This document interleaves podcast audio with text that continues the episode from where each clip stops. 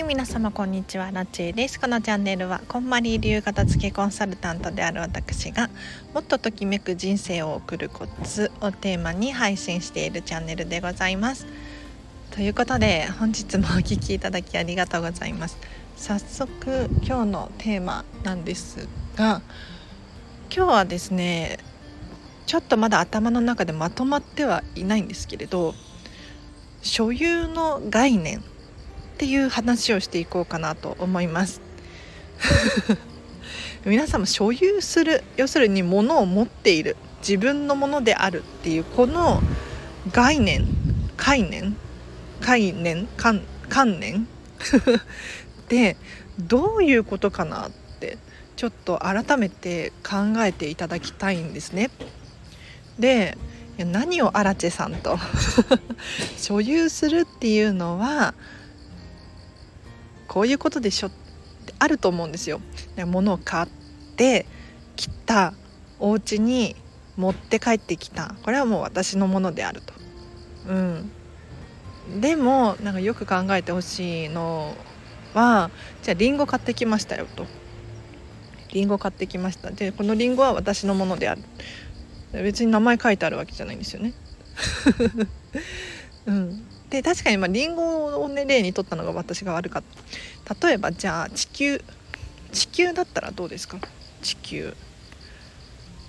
で地球のここの部分の敷地を買いました。で地球のそのなんていうの？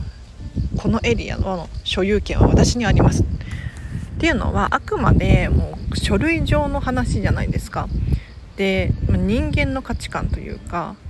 あくまでそういうふうに言ってる人がいる感覚で地球からしたらね地球からしたら別に私は誰のものでもないぞと言ってるかもしれないですよね。でここで考えてほしいのはその所有するって何だろうなって改めて見つめ直してほしいんですよ。でどうしてこの話をしてるのかというと私アラチはねかねてよりかねてより以前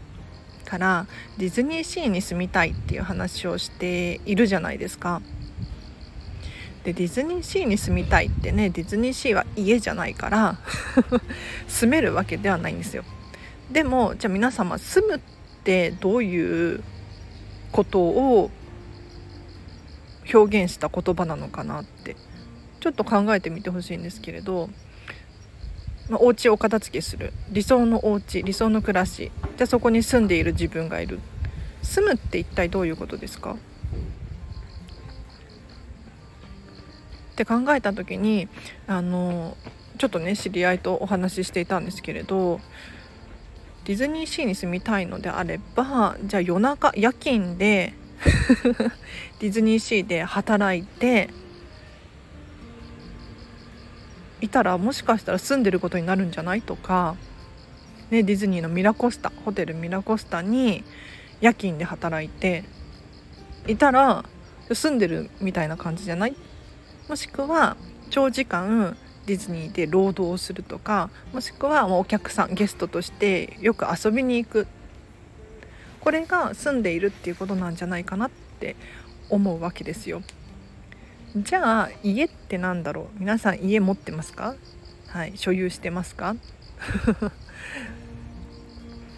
これねなんかちょっと私も今日頭の中でまとまりきってない段階で話を始めてしまって申し訳ないなとか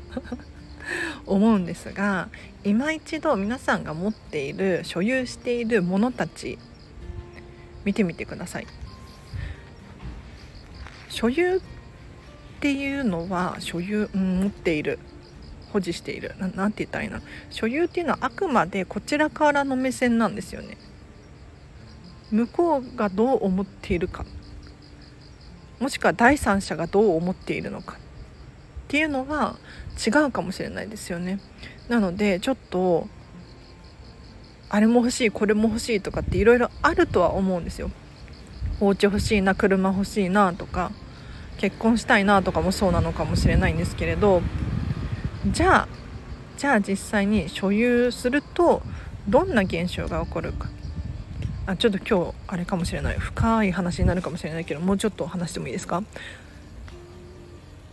物を 所有すると不自由になるっていう現象が起こるんですよ。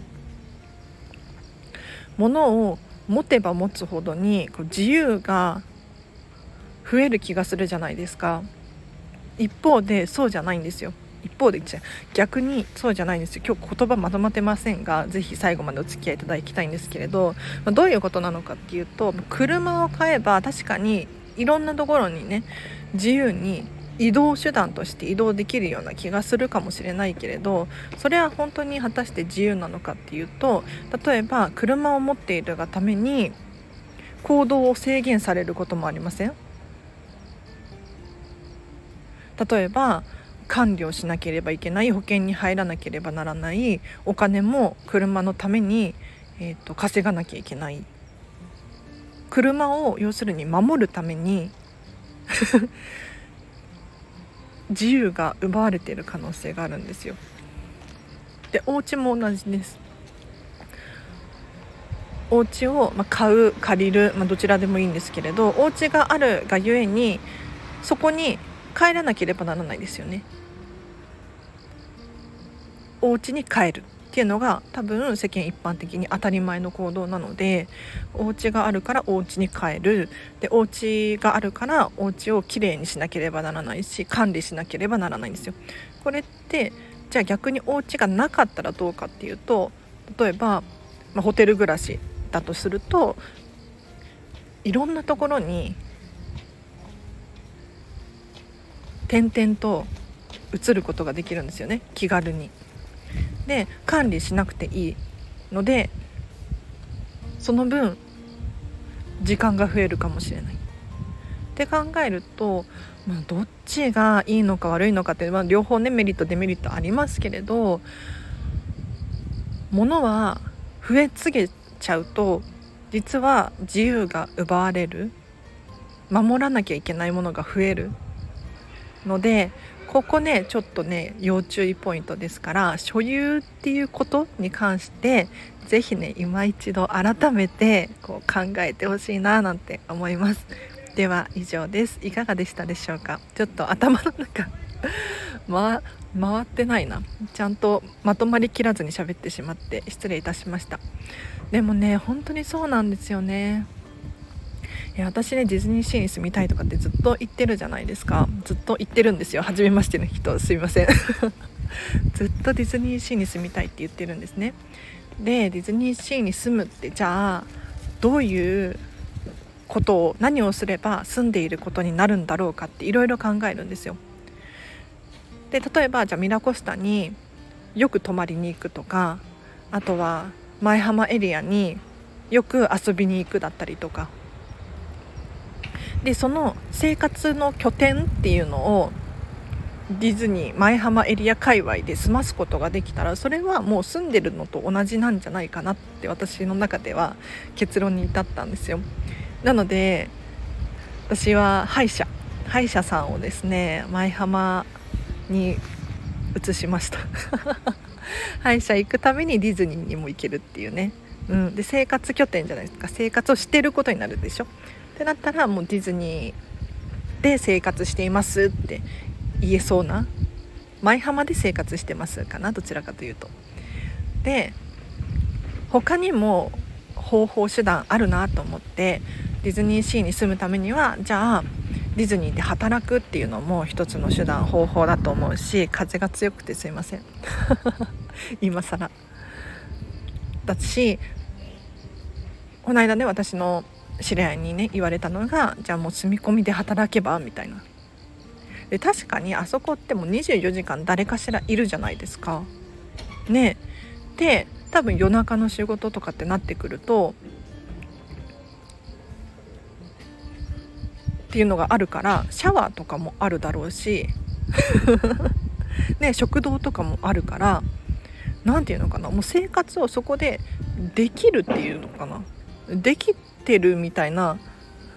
ディズニーランドに住んでるみたいなことができるんじゃないかなって本当に思い始めて最近。うん。ちょっとね今いろいろと考え中でございます。はい。皆様是非今持っているものたちありますよね。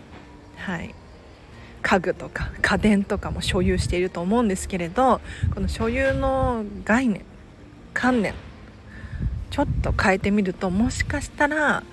何か見えてくるかもしれませんね。では以上です。皆様お聴きいただきありがとうございました。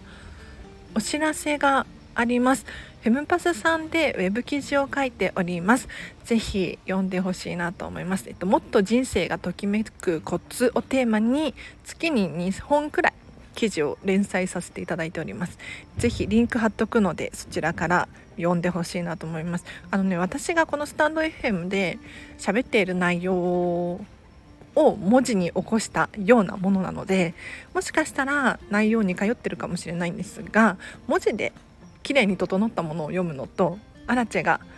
頭の中で考えていることをしゃべるのとではまるで違うように聞こえるかもしれないので是非見てほしいです。あとはそうだなインスタグラムやってます。是非インスタの方もフォローしていただけるととっても嬉しいです。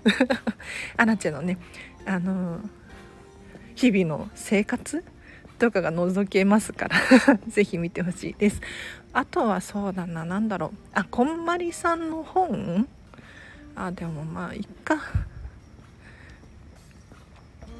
ちょっと来月10月の中旬くらいに30分くらいで無料のこんまりメソッドワークショップを開催しようと思っています。